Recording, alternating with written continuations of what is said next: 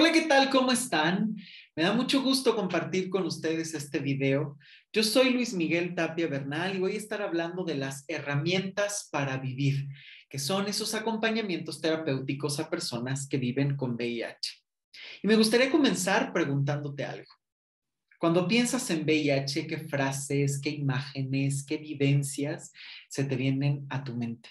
¿Conoces alguna persona que esté viviendo con VIH? ¿Qué te han dicho? ¿Qué has escuchado en los medios de comunicación? ¿Tu familia, tu entorno más inmediato? ¿Qué opiniones tienen? ¿Y cuál es tu opinión? Esto es muy importante revisarlo porque a partir de aquí es como si nos colocáramos unos lentes para que con toda esa información que hemos recibido empecemos a ver la realidad. Y esto nos puede ayudar para eh, agregar cosas que no son ciertas o para empezar a ver las, las cosas de manera muchísimo más justa. Y es que hay que tener muchísimo cuidado con las palabras, los prejuicios, porque precisamente pueden estar presentes en muchos actos, en muchas situaciones que ni siquiera te das cuenta y que puedes terminar hiriendo o alejando a seres queridos. Porque a lo mejor hay personas que ni siquiera tienen la confianza para hablar de ciertos temas contigo por ciertas opiniones o ciertos comentarios que has hecho y que pueden resultarles hirientes o provocar incluso miedo o desconfianza. Hay que tener cuidado con esto y hay que atrevernos a cuestionar. Los prejuicios justamente son todas esas creencias o ideas preconcebidas, esas suposiciones que se repiten y que se ven como algo normal que se tienen sobre los demás sobre acciones, personas, objetos y quedamos como ciertas. Pareciera que son únicas, que no hay otras posibilidades, cuando en realidad son cosas que hemos ido aprendiendo y que así como aprendimos y construimos, podemos deconstruir y desaprender o aprender cosas completamente nuevas para ampliar los horizontes y poder abrir la mente y el corazón. Eh, en el cine hay muchísimas películas muy buenas que hablan sobre este tema y que dan cuenta de pues lo que se ha vivido, pero sobre todo como a pesar de los años que han pasado, eh, sigue habiendo muchísimos temas incómodos que generan desigualdad, discriminación y muchos eh, elementos de violencia a las personas que viven con VIH.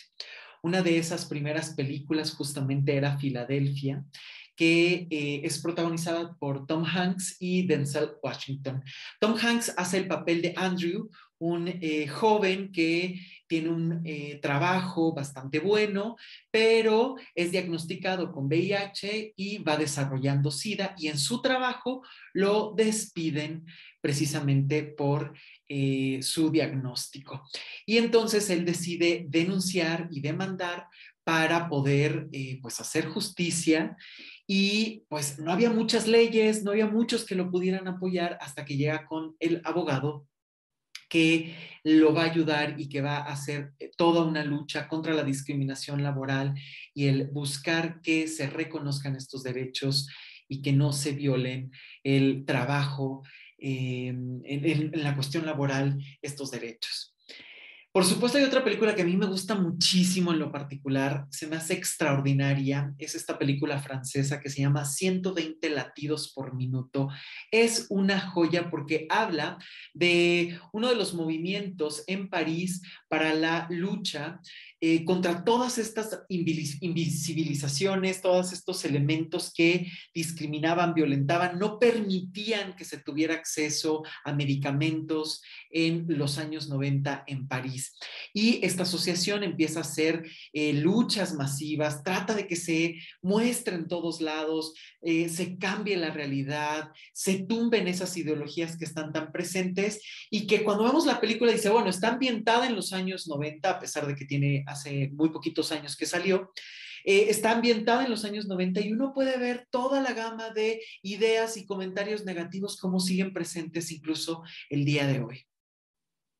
Por supuesto, hay una canción extraordinaria del grupo Mecano que se llama El Fallo Positivo, que viene incluida en el disco Aida Lai y que habla de cómo todos esos comentarios violentos, incómodos, las eh, formas en las que se les puede dar la espalda, eh, van generando decisiones terribles, precisamente porque eh, creencias y elementos que pueden ser negativos, pueden causar tanto, tanto daño que pueden hacer sentir a una persona que ya no hay esperanza. Esta canción es realmente profunda y dura en muchos momentos por la realidad que mostraba en esa situación y que afortunadamente en muchos momentos eh, se ha ido evolucionando a lo largo del tiempo para generar cosas nuevas, distintas y otras realidades mucho más acordes a generar calidad de vida. Para empezar hay que comprender una diferencia. VIH y SIDA, a pesar de que se han usado como sinónimos, no son lo mismo. El VIH es cuando una persona ha sido diagnosticada o ha dado positivo y se ha confirmado a través de pruebas de sangre que tiene el virus de inmunodeficiencia humana. Eh, una persona que tiene el virus de inmunodeficiencia humana no necesariamente va a desarrollar SIDA. Esto solamente se da cuando el virus ha deprimido tanto el sistema inmunitario de esa persona que pueden llegar un montón de enfermedades en conjunto que van desarrollando el síndrome de inmunodeficiencia adquirida. Pero para que esto ocurra tiene que haber eh, mucha espera, no estar en tratamiento, en fin, tener como muchos cuadros para llegar a esa situación. Pero una persona que tiene VIH, que se cuida, que toma sus medicamentos, eh, puede nunca desarrollar SIDA. Y algo que es muy importante, además de que no son lo mismo, es que actualmente el VIH es una enfermedad controlable que no es una sentencia de muerte. Incluso para muchos es como incómodo decir enfermedad porque dicen, a final de cuentas, es simplemente tener un virus en el cuerpo, igual que como todas las personas estamos conviviendo con bacterias, con hongos, en mayor o menor medida, y que no por eso se está señalando o discriminando. Pero bueno, en otros momentos eh, se habla de una cuestión de enfermedad precisamente porque eh, hay que tener a lo mejor cierto control y demás. Pero aquí más bien hay que tener cuidado en estos términos, pero poder hablar del VIH de una manera muchísimo más libre y sobre todo tener en mente que no es una sentencia de muerte. Hasta ahora hay que reconocer que no hay una cura disponible, pero puede ser completamente controlable y se puede tener una excelente calidad de vida, porque además eh, cada vez hay más opciones de medicamentos, se sigue haciendo eh, muchas investigaciones y sobre todo contamos con mucho más información y claridad para saber cómo manejarse, cómo compartirse y sobre todo cómo acceder a nuevas formas de cuidado, de protección y sobre todo de información que puede cambiar mentalidades para no caer en errores eh, que puedan ser eh, bastante hirientes con otras personas es muy importante saber que el VIH no discrimina. Es muy común todavía en pleno 2022, siglo XXI, que las personas sigan diciendo, ah, es que ha de ser una enfermedad de homosexuales, le pasa a otras personas. Cuando el VIH no discrimina ni por género, ni por raza, ni por edad, ni orientación sexual, nivel económico, educativo, nada de esto. Cualquier persona eh, podría estar eh, expuesta si no se sabe cuidar o si siguen elementos eh, de desconocimiento que puedan poner en riesgo constante. El VIH hay que tener muy claro que no se contagia, el VIH se transmite. Un contagio es eh, cuando el virus dura mucho tiempo fuera del cuerpo. Esto lo pudimos ver con el COVID-19. Si una persona estornudaba o tosía, se podía quedar el virus por muchísimo tiempo, aunque tú no te dieras cuenta, a lo mejor en superficies, en tu celular, en la chapa de tu casa. Y entonces si tú llegabas y tocabas, el virus duraba un montón de tiempo vivo lo podías eh, tener en tus manos y si de inmediato te tocabas los ojos o la nariz, ya te podías contagiar.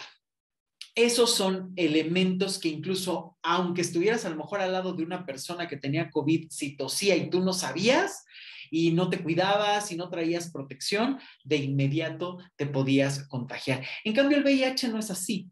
Es a través de una transmisión por contacto directo con situaciones y acciones muy específicas. El hecho de que tú estés al lado de una persona que tiene VIH no significa que te vas a contagiar y esto hay que tenerlo muy, muy claro. El VIH no se transmite por las siguientes situaciones. El VIH no se transmite por abrazar, por besar o tomar de la mano. Y eso incluye besos de lengua y bastante intensos. El VIH no se transmite ni por usar los mismos utensilios de cocina, ni por usar los mismos baños, duchas, albercas o la misma ropa. Por supuesto que no se transmite ni por picadura de mosquitos ni por algún otro insecto. Nada que ver que se transmite por estornudos o por tos y por supuesto que no se transmite ni por saliva, ni por lágrimas, sudor, ni orina. Hay que tener muy presente esto porque de repente hay gente que dice, es que le di la mano a alguien y no va a pasar nada. Hay elementos que están muy controlados, muy bien informados de cómo se puede transmitir. Y aquí lo podemos ver en un esquema para que se dé la transmisión de VIH, tiene que estar de entrada en una cantidad suficiente.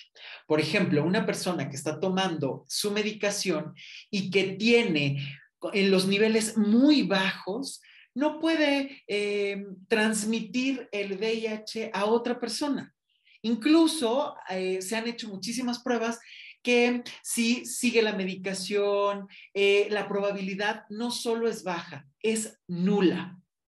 El VIH tendría que estar en cantidades suficientes, en los únicos fluidos en los que se puede transmitir es sangre, semen, fluido vaginal y leche materna. Nada más. Entonces, el VIH tendría que estar en una cantidad suficiente en estos fluidos y tendría que haber una puerta de entrada directa a torrente sanguíneo para que se diera la transmisión. Que tuviste contacto con una persona que tenía una cantidad suficiente, eh, a lo mejor con alguno de estos fluidos, pero tú no tenías ninguna cortada, laceración, nada que fuera una puerta directa al torrente sanguíneo, no hay ningún peligro ni ningún riesgo. Al contrario, si esta persona tenía cantidad suficiente de VIH en sangre, semen, fluido vaginal o leche materna y tuviste contacto directo eh, con torrente sanguíneo porque hubo, traías una cortada, a lo mejor no te diste cuenta y hubo el contacto directo con el fluido y entró a torrente sanguíneo, la probabilidad es altísima y solo así se puede dar eh, la transmisión de VIH. No hay otra forma y esto hay que tenerlo muy presente. En todos, eh, todas las personas tendrían que tener claro esto, porque esto bajaría muchísimo los miedos, los prejuicios y cualquier otro tipo de ideas que no sirven para nada. Eh, el VIH tiene muchos elementos que aumentan el riesgo y son eh, factores psicosociales que pueden estar presentes y también biológicos, por supuesto. Un elemento que aumenta el riesgo de adquirir VIH, por ejemplo, es la homofobia interna y externa. Y ustedes me van a decir, bueno, ¿y esto qué tiene que ver?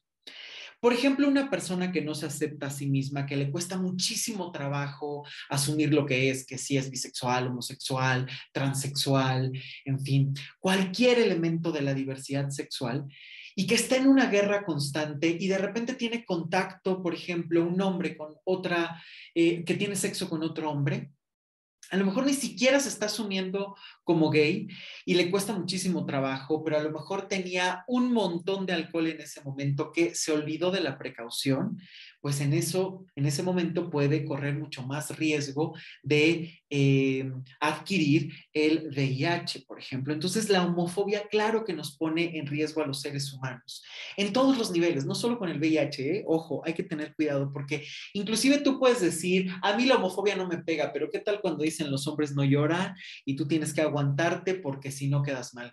Desde ahí estamos con elementos machistas, homofóbicos, que van limitando la vida. Por eso es tan importante trabajar todos estos prejuicios y todas estas ideas, porque de manera interna o externa pueden ser una bomba de tiempo. Lo mismo eh, la violencia y el abuso sexual. También pueden tener un alto riesgo eh, precisamente por la violencia de los abusos. Eh, hay una alta probabilidad, obviamente no hay protección, en fin.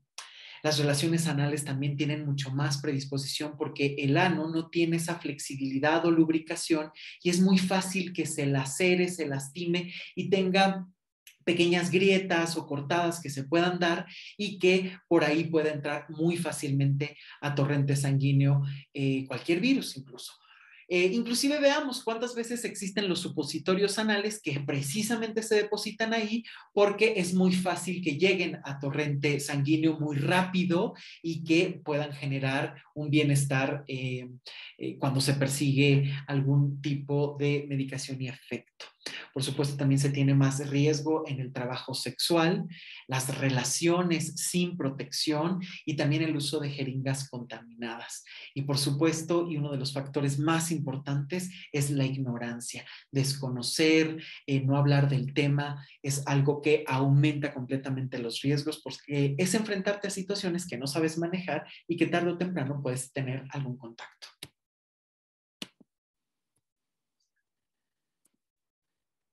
Es muy importante el lenguaje y hay que cuidar, reflexionar y cuestionar, pero sobre todo hay que informarnos. Dejemos de usar el término de persona portadora de VIH. Se porta un arma, un explosivo, pero la persona no está portando, no va a detonar nada.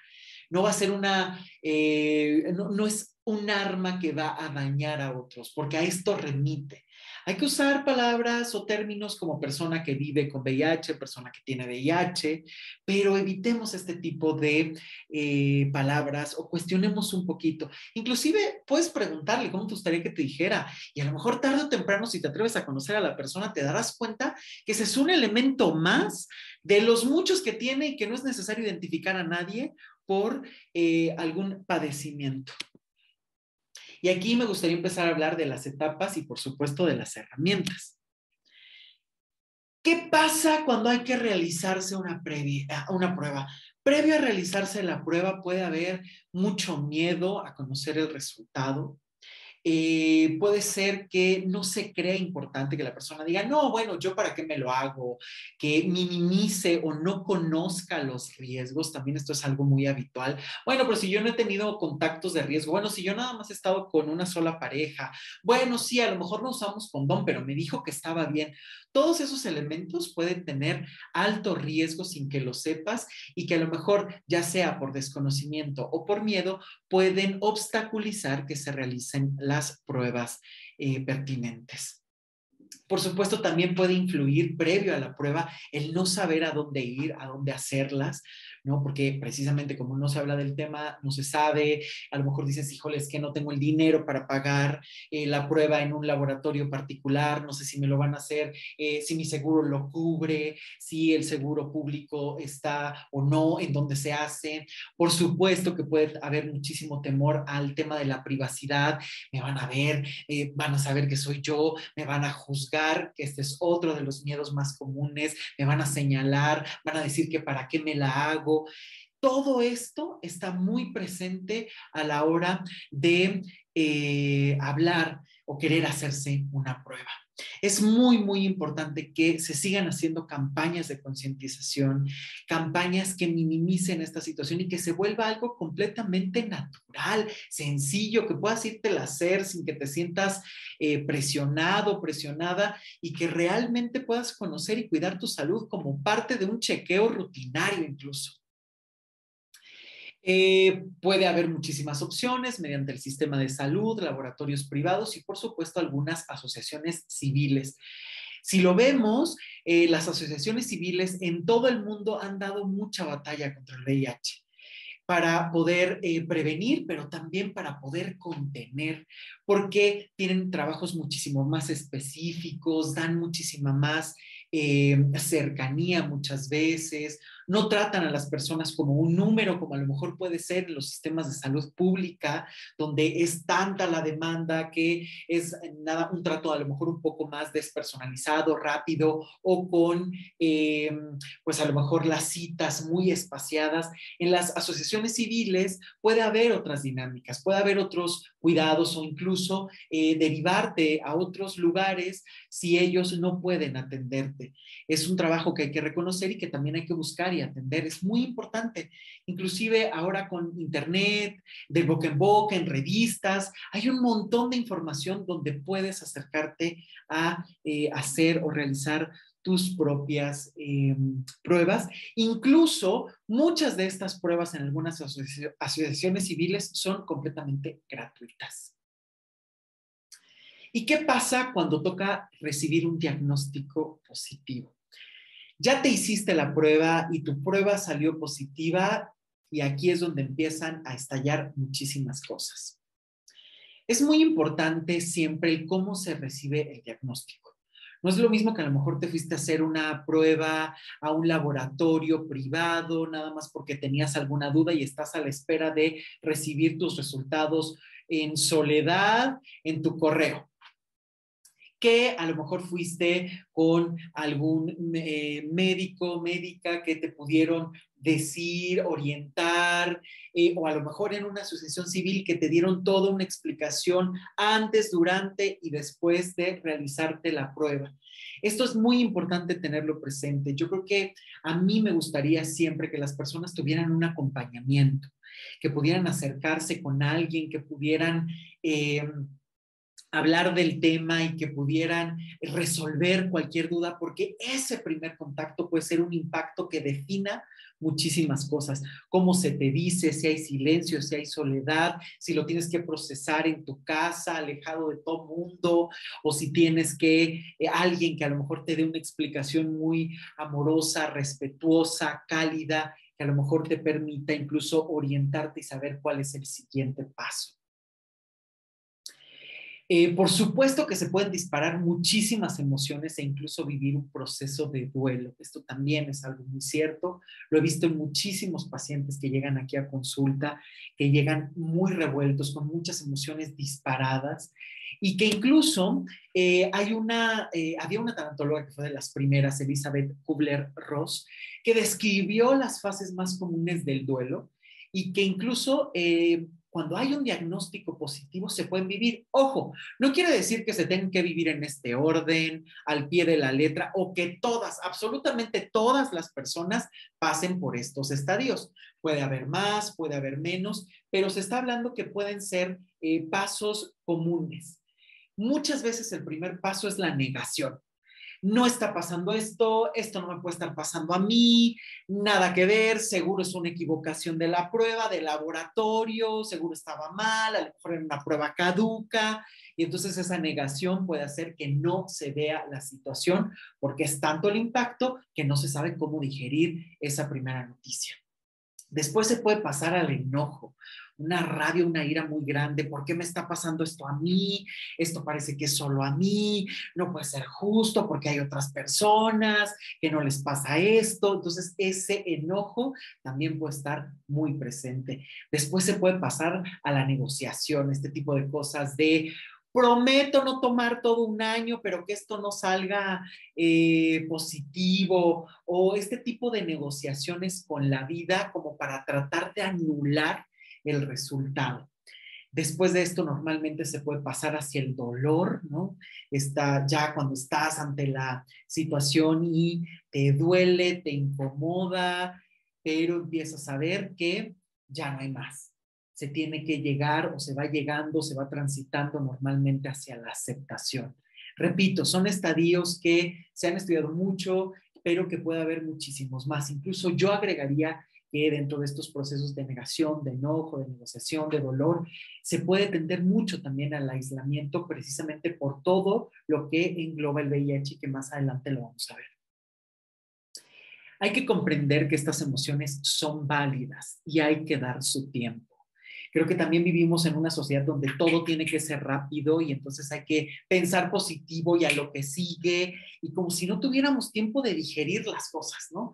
Despidan a alguien del trabajo y parece que ya tiene que tener en puerta el siguiente. Terminas una relación de pareja y parece que ya tienes que seguir de inmediato, la segunda no te vas a estar perdiendo de algo maravilloso. Lo mismo pasa con esto. Hay un diagnóstico y parece que ya tienes que empezar a poner marcha todo o tener ya o saber cuáles son los siguientes pasos y no tienes la obligación. Estas emociones son válidas y les tienes que dar también su tiempo, se vale.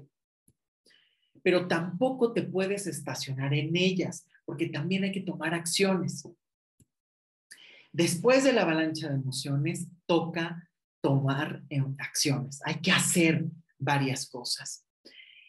Y lo peor que puedes hacer es quedarte en el aislamiento. Se vale para digerir, se vale para lo mejor eh, procesar eh, en tu individualidad, eh, alejado, alejada de todas las personas, poder saber qué está pasando. Se puede comprender, pero no te puedes quedar ahí para siempre porque te vas a empezar a debilitar. Y esto lo vimos muy claramente con esta pandemia del COVID-19. ¿Cuántas veces resultó complicado estar alejado, alejada de tantas personas? El no poder ver a tus seres queridos, el no poder hacer tus rutinas como a ti te gustaba y que estaban ahí, latente esa sensación de aislamiento, de incertidumbre. Ahora imagínate cuando te toca vivirlo en soledad y que propicias ese aislamiento ante una situación que a veces no sabes cómo procesar, es como si poco a poco te fueras lastimando, te fueras incomodando. Repito, durante el proceso puede ser normal o hasta necesario, pero no te puedes quedar estacionado ahí porque sería el peor error y sería el peor veneno contra ti. Hay que tener muy presente que el diagnóstico no te define. Es que esto pasa muchísimo con eh, algún diagnóstico. Es que de, no sé, una persona es diagnosticada con cáncer, el canceroso. Es que una persona tiene diabetes, la diabética. ¿No? Y entonces parece que se difuminan y se borran todo lo demás, los sueños que tienen, las emociones, si es hija de, si es mamá de, si es hermano de, si es pareja de, y todo esto se va diluyendo como si se borrara de golpe. Un diagnóstico no te define, va a ser una parte de tu vida, pero no lo es todo y no puedes permitir que lo invada todo. En un momento de shock se puede ver muy pesimista, pero buscando información se puede ir matizando y dándole el lugar correcto que puede ocupar a lo largo de tu vida. También es cierto que se tiene que acomodar a las perspectivas de tu vida, lo que tú quieres, lo que tú necesitas. Por ejemplo, hay muchísimas personas que dicen, bueno, yo me quiero convertir en activista y decirlo públicamente y hablar con otras personas. Está increíble, pero tampoco es necesario que todas las personas lo hagan. Hay otras personas que a lo mejor necesitan silencio, tiempo, calma o vivirlo de una manera más privada. Es completamente entendible. Esto hay que acomodarlo dependiendo de lo que tú necesites y cómo quieras vivirlo. No tiene que haber una presión, no tiene que haber una imposición de modelo, sino de una manera que se ajuste a ti. Por eso es muy importante conocer el contexto para saber responder a él. No es lo mismo una persona que vive en una ciudad con todos los derechos, eh, que tiene acceso a un sistema de salud muchísimo más robusto que una persona que a lo mejor ni siquiera sabe dónde hacerse la prueba y que a lo mejor puede ser un tabú muy grande y hasta riesgoso en su sociedad porque puede ser señalado o señalada y eh, vivir una serie de discriminaciones y violencias eh, muy terribles. Por eso es tan importante conocer el contexto, eh, qué personas hay cerca, cómo hacerlo, dónde hacerlo, para adaptar las estrategias. No todas las personas viven y están en las mismas circunstancias, ni todas las personas procesan de la misma manera eh, las noticias, las situaciones. Esto hay que tenerlo muy presente, porque si no, entonces parece que todo siempre tiene que ser un dictado. Paso uno, hay que hacer esto. Paso dos, hay que hacer aquello. Paso tres, se solucionó el problema. Y ojalá fuera así de sencillo, porque muchas veces hay que adaptar estas estrategias a la medida de cada persona y a su propia diversidad, que es lo que cada ser humano tiene de matices y lo vuelve tan especial. También es muy importante fomentar y construir una buena red de personas. Esto es fundamental para el ser humano y sobre todo para una persona que acaba de recibir un diagnóstico. Es muy importante que tarde o temprano, después de toda esta avalancha de emociones, se pueda fomentar y construir esa red de personas que puedan ayudar, acompañar, que puedan aportar y que puedan tomar la mano, porque a final de cuentas, eso es lo que muchas veces ayuda, el salir al mundo y ver que hay otras muchas más opciones y que además cuentas con personas que te recuerdan el valor, el cariño, la importancia, los recuerdos, lo vivido y que justamente pueden ponerte en perspectiva tu propia vida y que están incluso necesitando de tomar cosas de ti, de poder recuperar esa amistad, ese lazo que los unía y que justamente fomentan y dan toda una fuerza de vida muy grande. Por supuesto, un gran inicio podrían ser los grupos de personas que viven con VIH el conocer la experiencia de otras personas, el saber que hay otras posibilidades es muy importante. ¿no? El saber que hay personas que hablan desde otra perspectiva, que cuestionan los términos, que tienen otras vivencias, otras informaciones, eso abre un mundo muy grande para ir ajustando y tomando lo que te gusta y lo que no, y poder tener una eh, forma distinta de ver y relacionarte con el VIH. Y creo que algo que es muy importante es saber que se puede trabajar y se tiene que trabajar con una perspectiva biopsicosocial.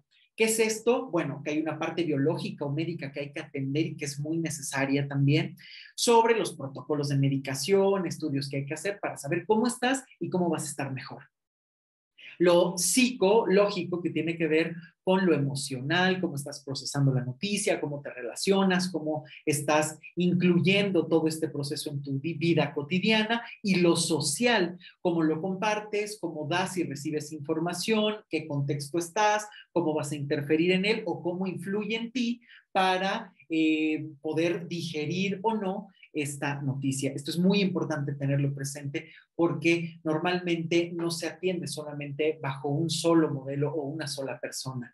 Eh, sino que muchas veces hay que tener eh, psicólogos, doctores, doctoras, psiquiatras y sobre todo tener un análisis desde lo social, porque también cada contexto aporta ideas, forma y fomenta situaciones. También es muy importante esto porque, por ejemplo, se tienen que monitorear los efectos de la medicación, de la medicación cómo va, cómo impacta, eh, cómo lo está tomando el cuerpo, si hay algún efecto emocional, en fin, hay que estar monitoreando porque esto va a permitir aportar mucha más calidad de vida. Y hay que recordar que se va a vivir un proceso de adaptación de poco a poco saber tus horarios, cuándo hay que tomar las pastillas, cuáles son las mejores para ti, familiarizarte con términos, familiarizarte con estudios que hay que hacer, fechas y demás. Simplemente va a ser estar monitoreando para seguirte cuidando. Y es aquí donde llegamos a un apartado que es muy común. Infinidad de pacientes llegan con la culpa desbordada por completo. Y lo primero que yo pregunto es culpa de qué? Si vemos el VIH, tiene un montón de elementos donde a lo mejor no te enseñaron a protegerte correctamente, donde a lo mejor había situaciones de riesgo, donde a lo mejor eh, pues simplemente se te borró el cassette o no sabes ni siquiera cómo se dio el proceso de transmisión y que no puedes vivir culpándote constantemente por eso. Y que muchas veces se da culpa y vergüenza, porque es una situación de no quiero que nadie se entere, pareciera que es una cuestión terrible cuando va a ser una parte de ti, cuando no es un peligro y cuando si lo sabes manejar, va a ser como cualquier otra situación en tu vida que simplemente vas a tener que aprender a tener una rutina. Por eso digo culpa de qué. Es muy importante saber qué te da culpa, qué te da vergüenza para poder ponerlo en perspectiva, para que no te quedes con una sola visión y te esté lacerando una y otra y otra vez. Porque puedes o no tener clara la forma de transmisión, pero eso no es importante. Porque hay algo que es fundamental. Es muy importante revisar cómo te lo estás contando para desmontar muchísimos mitos. A veces es justamente esos mitos desde los prejuicios, desde cosas no resueltas, desde lo que te dijeron, desde la duda que alguien te dijo que tú ni tenías y de repente dijo, híjole, a lo mejor sí, yo estaba en esa situación y no me di cuenta. ¿Culpa de qué? No te tortures, no es necesario. Hay una frase de José Saramago, uno de mis escritores preferidos, que dice, no podemos juzgar el pasado con los ojos del presente. Esto es completamente injusto. Lo que sabes ahora, a lo mejor en ese momento no lo tenías presente. Y estarte torturando porque algo que sabes hoy y que en ese momento no sabías, no ocurrió, no sucedió, es simplemente torturarte con algo que no se puede cambiar. Es cierto que no se puede cambiar el diagnóstico, pero sí se puede cambiar tu vida y tu respuesta. Eso sí se puede ajustar y se pueden encontrar muchas medidas para poder tener una muy buena calidad de vida. La culpa solo sirve para flagelarte, te controla, te, te lastima y te detiene. Y esto es uno de los peores venenos porque no tiene otra función. No te hace responsable, no te ayuda a transformar nada, solo te mantiene en el mismo lugar flagelándote, lastimándote, hiriéndote. Además, es muy fácil culpar a la persona sin ver todo lo que está involucrado los prejuicios, la desinformación, eh, los momentos a lo mejor en los que se pudo haber estado dando, pero es algo que hay que contemplar porque muchas veces muchas personas están constantemente en él, es que quiero saber cómo fue, o lo tengo muy claro y me torturo constantemente, o se generan estas situaciones donde viven culpando eternamente a la otra persona, es que la culpa debió haber sido de la otra persona, o empiezan a asumir toda la culpa por completo. Y aquí obviamente hay que tomar la responsabilidad que toca, pero hay que moverse porque hay otras cosas que atender. Y tampoco es el fin del mundo ni el fin de tu vida. Y esto hay que tenerlo muy presente. Y es donde siempre pregunto, ¿el VIH es el problema realmente? Si lo vemos práctica y fríamente, no hay que tomar una medicación, hay que mantener los niveles, hay que hacer estudios constantes, hay que tener algunos ajustes en el tema de sexualidad, de rutinas, en fin, nada más. El problema siempre viene con todo lo que rodea al VIH. El verdadero problema son los prejuicios y todo lo que no está resuelto. Eh, es muy común que lleguen los pacientes y me empiecen a contar, incluso muchas veces no llegan por el tema del VIH, ya sea porque les da eh, pena, vergüenza, esto es algo muy común, el hecho de que eh, las personas eh, sean psicólogos, psicólogas, estén en la cuestión de la medicina, no necesariamente quiere decir que no haya prejuicios o que tengan toda la información. Esto hay que tenerlo muy presente porque muchas veces, claro que se llega a estos lugares buscando asesoría, refugio, información, y no siempre se obtienen buenos resultados, precisamente porque falta toda esa información y prejuicios, y algo que tienes que tener claro es que tú no estás para educar a nadie y que puedes alzar la voz si alguna práctica de estas no te gusta, porque se tiene que trabajar y romper todos esos estereotipos. Pero ¿qué es lo que causa? Que muchas veces se ve, ah, si el doctor, la doctora me lo dijo, si el psicólogo, psiquiatra me lo dijo, pues entonces, ¿con quién voy a recurrir? Pues hay muchísimas otras personas que pueden atender, que tienen información mucho más clara y que pueden dar un acompañamiento real y muchísimo más a la medida de lo que tú necesitas. Pero el verdadero problema son los prejuicios, porque llegan muchas veces eh, a consulta y cuentan eh, a lo mejor temas de pareja, de autoestima, otras situaciones que están viviendo y que está ahí de base el VIH, que a veces no es por lo primero que llegan porque les da pena a lo mejor hablar o porque no saben si pueden hablar y están midiendo el nivel de confianza y que está muy bien porque eso permite también estarte cuidando y protegiendo de dónde estás y dónde te metes, eh, pero se empiezan o empiezan a surgir otros temas muy importantes, temas como la homofobia, cómo ves tu propia sexualidad, la has vivido con culpa, con vergüenza, fue fácil decirlo a tu entorno, te culparon, te dejaron de hablar, te hicieron sentir débil, te dijeron que eso no existía, te nulificaron. Desde ahí ya tienes una información, una autopercepción tuya, que puede ser muy débil o muy fuerte. Y ojo, porque muchas veces se puede eh, tener un personaje muy bien construido y decir, no, a mí no me importa, pero en el fondo pega un montón y a lo mejor cuesta un montón mirarte al espejo, aceptarte y vives queriéndote cambiar todo, vives ocultándote precisamente porque personas que quieres o personas cercanas te dijeron un montón de cosas que te hicieron sentir una incomodidad muy grande y que te llevaron a esa homofobia interna, a sentirte culpable o incluso a tratar de cambiar lo que no se puede cambiar. Por supuesto, la desinformación, el machismo, la misoginia, estos elementos incluso que son muy constantes, ¿no?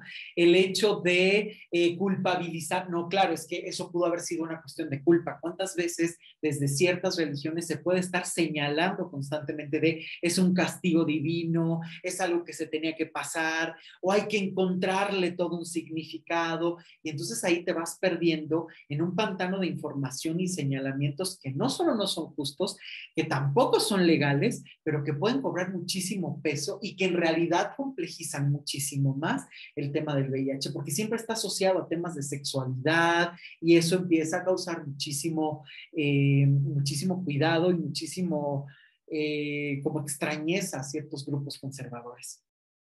Y entonces el VIH se vive con mucho estigma por las formas en que se transmite justamente, ¿no? Eh, y hay que ver algo muy claro, nadie juzga o señala o no es común que alguien eh, diga, ah, es que esa persona es diabética, cuando a lo mejor fue una persona que tomó todo el, toda la vida refrescos y comió un montón de cosas altas en azúcares, grasas, que no cuidó su alimentación, pero como no tiene un componente de estigma o de prejuicio como puede ser el VIH, no se señala. Al contrario, a veces hasta se cuida o se da campañas de información muchísimo más clara con lo que hay que comer, lo que no hay que comer.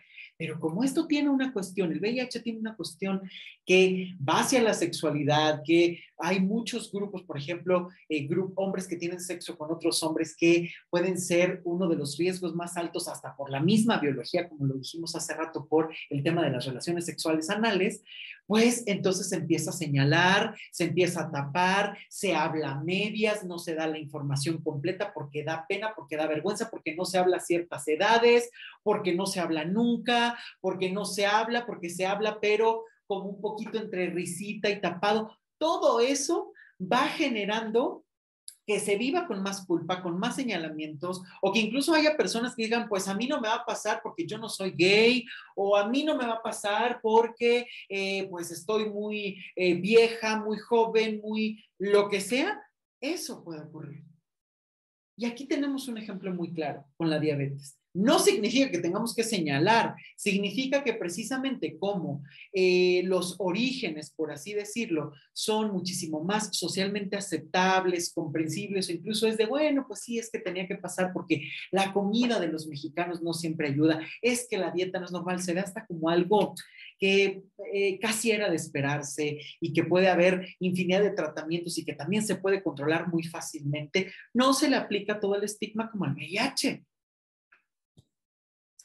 Y hay que tener claro que en momentos de crisis o ante lo nuevo emergen las debilidades. Esto siempre pasa. Esas situaciones que son retadoras, que son incómodas, que son nuevas, todo aquello que te da inseguridad es donde muchas veces puede emerger y hacer que el problema parezca muchísimo más grande. Pero también son esas oportunidades las que se pueden crear, trabajar todas esas fortalezas que realmente pueden construirte nuevos modelos, nuevos caminos y nuevas formas de ser, de hablar y de estar en la vida. Ahora, hay un punto si decirlo o no. Esto es algo que pasa muchas veces, pero hay que tener muy claro que tienes derecho a la privacidad. ¿Cómo y a quién decirlo? Normalmente la reacción de las personas está salpicada de sus miedos y sus prejuicios. Eso es algo que me interesa muchísimo dejar presente y claro, porque cuántas veces a lo mejor desde la infancia no te dijeron, es que estás muy chaparrita, muy alta, muy gordito, muy flaquito, como tú quieras, y te lo dijeron a lo mejor en algún tono o señalado o muy repetitivamente que te hicieron sentir incómodo o incómoda. Y entonces, en lugar de decir, bueno, es tu opinión, te lo adueñaste y dijiste, claro, como soy está mal. En lugar de dejarle a las personas sus miedos y sus prejuicios, nos enseñan muchas veces a tomar eso y a invalidarnos a nosotros en lugar de invalidar a la otra persona. Bueno, para ti es un problema mi estatura, mi tamaño, mi peso, mi color, mi orientación, lo que sea, pero es tu problema, tu prejuicio y te lo dejo a ti para mí está bien. Y es que es muy común justamente que se cargue con esos prejuicios en lugar, en lugar de dejarnos con ellas. ¿no? Yo recuerdo, por ejemplo, que cuando era niño, eh, yo siempre supe que era gay. Entonces, cuando era niño, yo lo vivía de la manera más natural. Con amigas o amigos en el kinder o incluso con mi prima, podía hablar del tema de manera muy abierta hasta que fui creciendo y ya cuando iba a pasar a la primaria, por ejemplo, compañeros, maestras o familiares empezaron a hacer comentarios que yo empecé a tomar como, esto entonces no se debe hablar, entonces está mal como lo que yo soy. Entonces, a partir de ahí, eh, obviamente empiezas a tapar ciertas cosas. No hablo de esto, no digo esto y claro, Después tuve que hacer todo un trabajo para quitar todos esos prejuicios y saber que esto no es ningún problema, ningún pecado, ningún delito, ni nada por el estilo, y que no podemos ir contra nuestra naturaleza. Esto es lo que somos y está bien ser como somos. Exactamente así pasa con las personas que tienen VIH, por ejemplo. ¿no? Es como salir del closet, es como mostrar otra realidad y hay que saber a quién sí y a quién no, pero hay que tener muy claro que las personas tendrán sus prejuicios y se los dejas a ellas, no los cargues tú. Y es donde llegamos al tema de sexualidad y parejas. Hay que tener muy claro, como ya lo dijimos, que tú puedes decidir a quién se lo dices y a quién no. No estás obligado, obligada por privacidad a decírselo a todas las personas. ¿Por qué? Por el simple hecho de que la sexualidad es una responsabilidad personal. No podemos ir por la vida diciendo, es que no me dijo, es que la persona no me compartió la información, es que seguro se negó, es que no se sabía poner el condón, es que me dijo que no tenía nada y le creí. La sexualidad, el autocuidado, tiene que ver con una responsabilidad personal el saber cuidarte, el saber protegerte, el bajar los riesgos. Por eso es tan importante informarse, conocerse, cuidarse a sí mismo. Es como en la sexualidad, ¿qué te gusta, qué no te gusta, qué permites, qué no permites? El cuidado también es parte de ti. Y la otra persona puede decirte, yo no uso preservativo, yo no quiero, pero si tú quieres, entonces en ese momento puedes decir, con permiso, no, o llegamos hasta este punto y se acabó el tema porque la responsabilidad es personal. No podemos ir por el mundo diciendo, es tu responsabilidad, tú me cuidas, porque desde ahí estás completamente vulnerable. Hay que tener cuidado de no caer en relaciones complicadas de pareja, por ejemplo, por creer que no se merece algo mejor. Muchas veces me ha tocado varios eh, pacientes que llegan y justamente uno de los temas principales son los temas de pareja que están a lo mejor en relaciones muy conflictivas, a lo mejor relaciones incluso hasta abusivas, con comentarios hirientes constantes, con muchas ausencias, pero como a lo mejor fue la persona que estuvo ahí durante el diagnóstico, por ejemplo, pues tienen la idea de que le deben algo o que pueden, tienen que permitir eso porque pues eh, son, eh, tienen o están diagnosticados con el VIH. Esto hay que tener mucho cuidado porque no por tener VIH mereces algo inferior. No eres nadie de segunda, no eres un diagnóstico, no puede estar tu vida a la sombra de el VIH. Entonces hay que tener mucho cuidado con esto porque sí pasa mucho, ¿no? El que es bueno, me trata muy mal, pero al menos tengo a alguien, ¿no? No quiero dejar a esa persona porque a lo mejor nadie me va a querer. Y ojo, porque no solamente pasa a las personas con VIH, hay muchísimas personas con baja autoestima o que han estado tan violentadas por tanto tiempo que se han creído todos esos discursos que les han dicho y hecho creer, ¿no? De tú no mereces, nadie más te va a querer, y entonces tanto te lo han repetido, a lo mejor esa persona tan importante que terminas viviéndolo como cierto, cuando no es verdad. Por eso es muy importante también el tener este cuidado y hay que ampliar y conocer las prácticas sexuales y amatorias, de qué formas podemos amar, qué se merece, e incluso las prácticas sexuales, introducir a lo mejor el uso del preservativo como una parte erótica, el a lo mejor tener reglas muchísimo más claras, en fin, es el ir ampliando las posibilidades para no vivir completamente en un límite. También es cierto que hay muchas parejas que son cero distintas. Se les ha llamado y un nombre muy común es cero discordantes. Cuando, por ejemplo, dentro de la pareja eh, hay alguien que es cero positivo, que tiene un diagnóstico de VIH positivo y otra persona que no. Perfectamente se pueden tener relaciones de esta manera, con los cuidados necesarios, con la comunicación, con el amor, con el respeto y con la misma dignidad, puesto que no cambia nada. Es como si dijeras, oye, es que no quiero andar con un diabético porque es diabético es que no quiero andar con alguien que tiene gripa porque tiene gripe. Pues no es así. No dejarías a nadie por estas circunstancias, pues tampoco tendrías que hacerlo por el VIH. Eh, pero se opta muchísimo más por cero distintas, porque muchas veces cero discordantes es como si no estuvieran de acuerdo, como si hubiera algún conflicto. Y no lo hay, más bien son cero distintas, alguien está positivo, alguien no, y perfectamente se puede convivir, amar y tener una vida llena de respeto y mantener esos estados serológicos siempre, sin reinfecciones o infecciones eh, sorpresivas.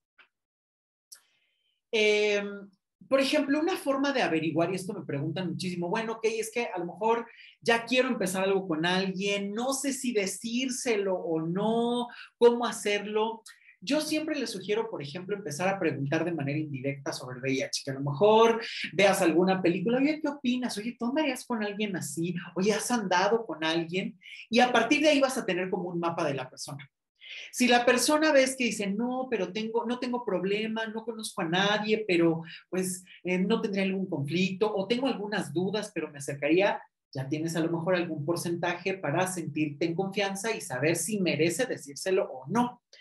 Eh, o inclusive a lo mejor puede ser otra persona que desde el principio diga, no, me daría muchísimo miedo, yo no podría con eso, qué horror. Pues a lo mejor dirías, con permiso, eh, no estás a la altura de lo que se necesita.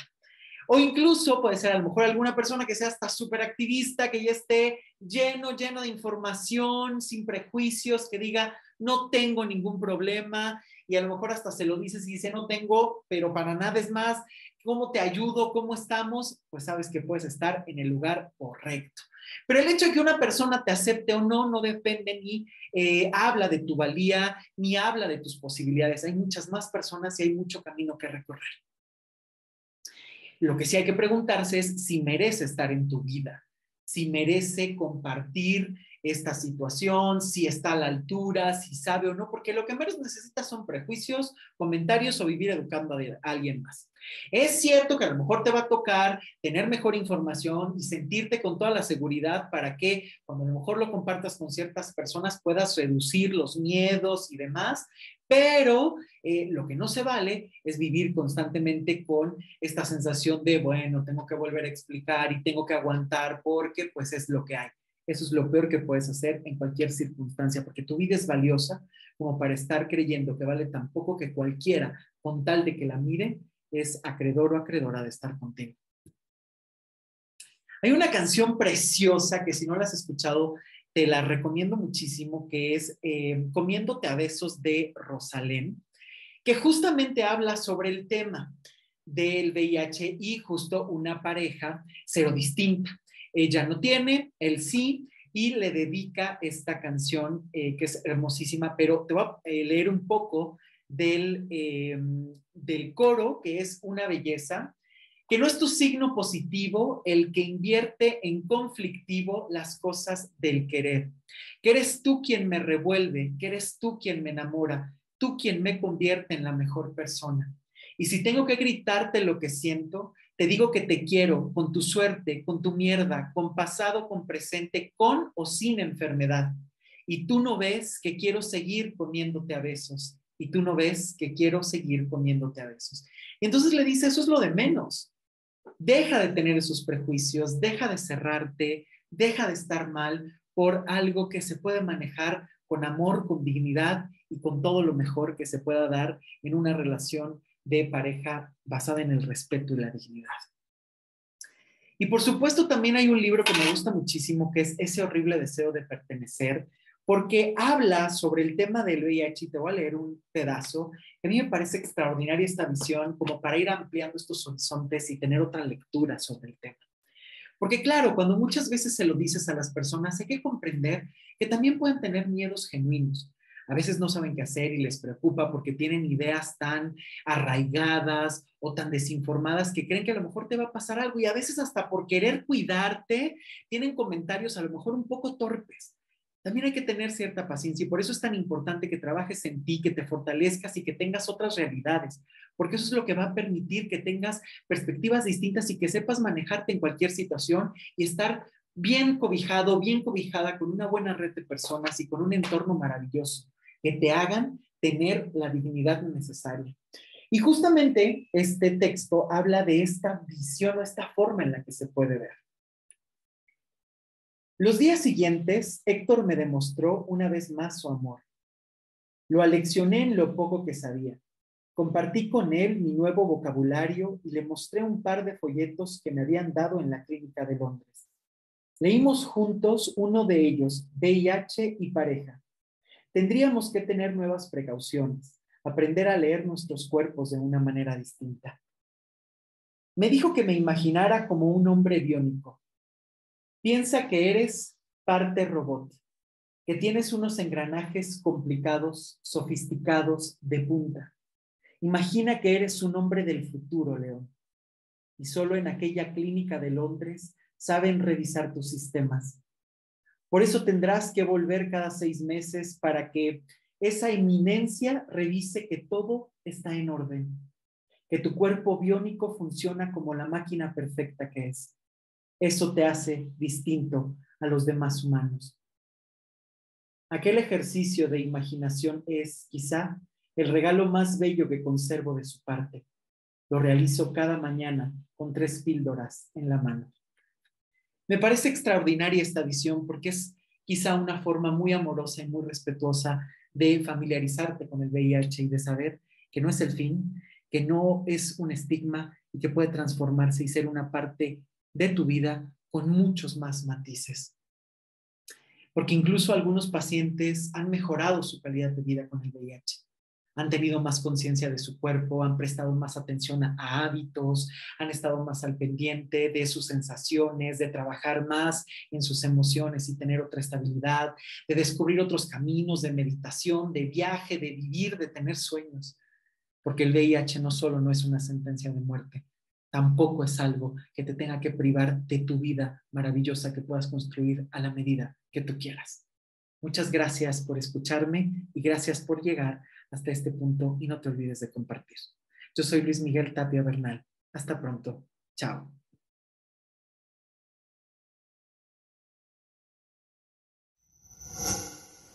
Gobierno de México.